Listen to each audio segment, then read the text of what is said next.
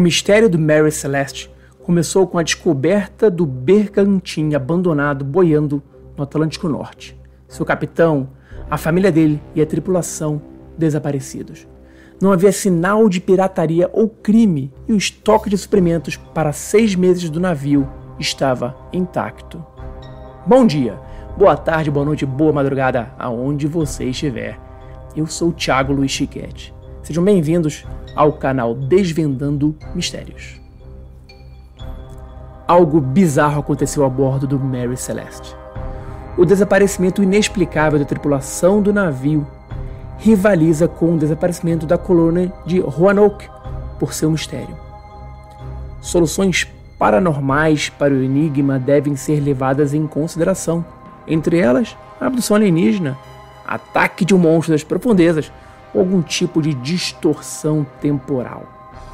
O barco foi encontrado à deriva e sem tripulação no Oceano Atlântico, ao largo dos Açores, em 4 de dezembro de 1872, pelo bergantim canadense Dei Gratia.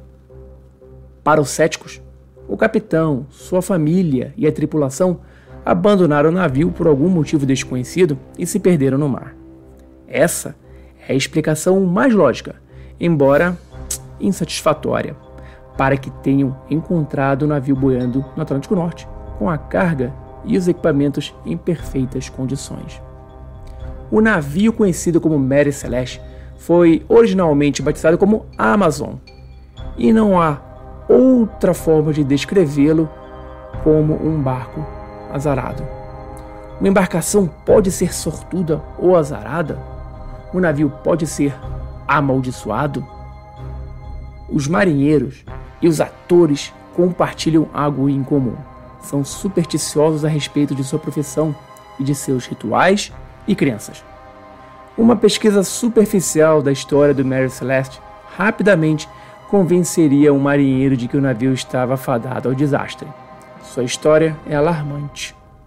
Dois dias após assumir o comando do Amazon, seu primeiro capitão morreu. Em sua viagem inaugural, ele colidiu com uma barreira de pesca e danificou o casco. Enquanto o casco estava sendo reparado, houve um incêndio a bordo provocando ainda mais danos. Após ser consertado, ele atravessou o Estreito de Dover e logo colidiu com outro navio, afundando-o.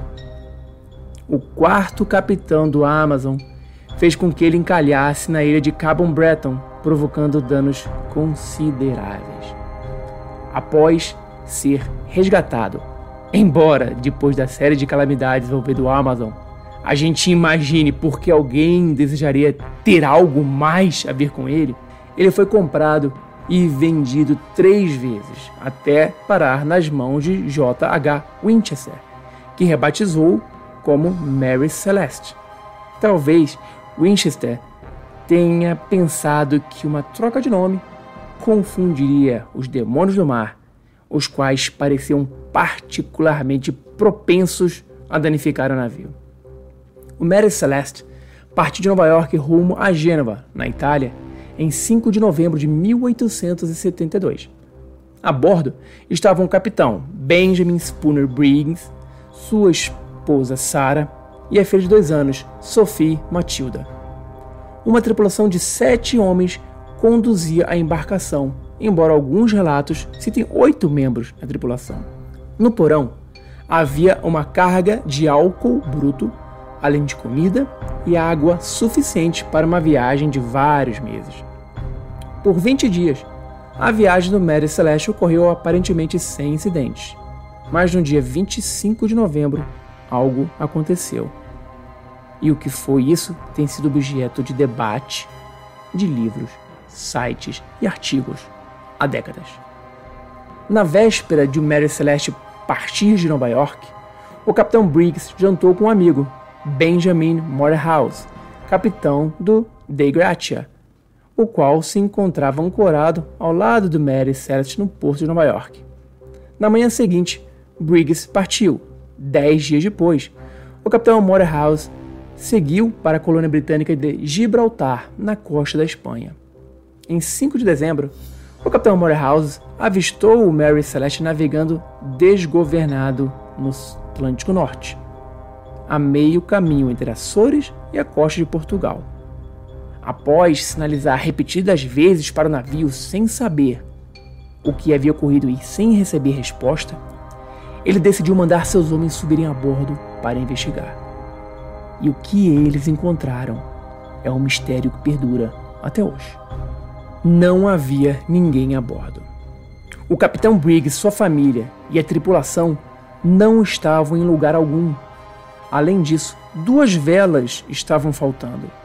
A caixa na qual ficava a bússola do navio, a bitácula, fora aberta e a bússola esmagada. Havia água na coberta, mas não o suficiente para afundar o navio. Os armários da tripulação continuavam trancados e seus pertences intactos. O diário de bordo e os instrumentos estavam faltando. O diário do capitão continuava ali. Os suprimentos de água, de comida, estavam intactos.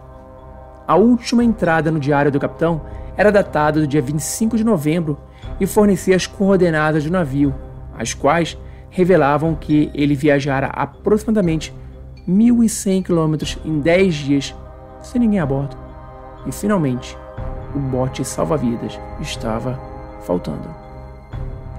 Por alguma razão, Briggs e todos os outros haviam abandonado o navio às pressas no dia 25 de novembro. Isso foi extremamente intrigante para o capitão Morehouse e seus homens. O Mary Celeste era, sem dúvida, navegável.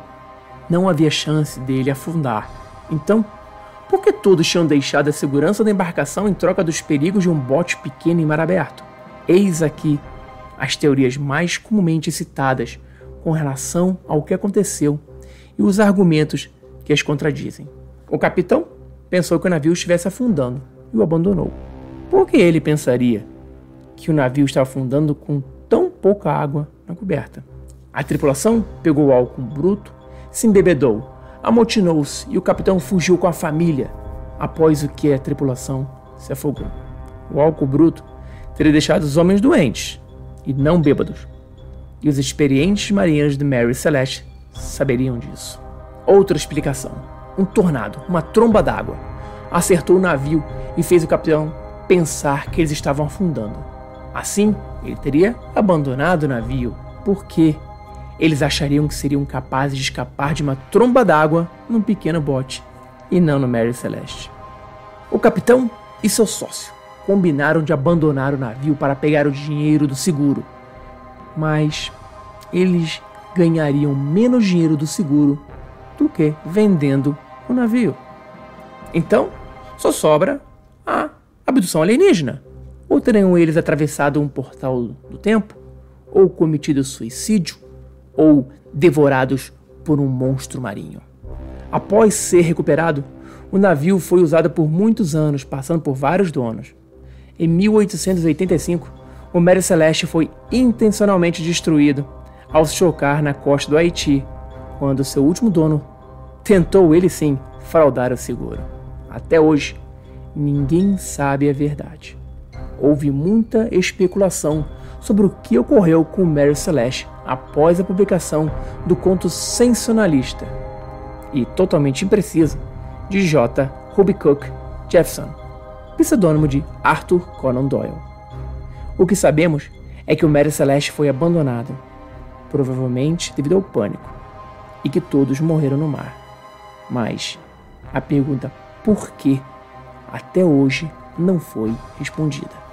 E você, o que acha?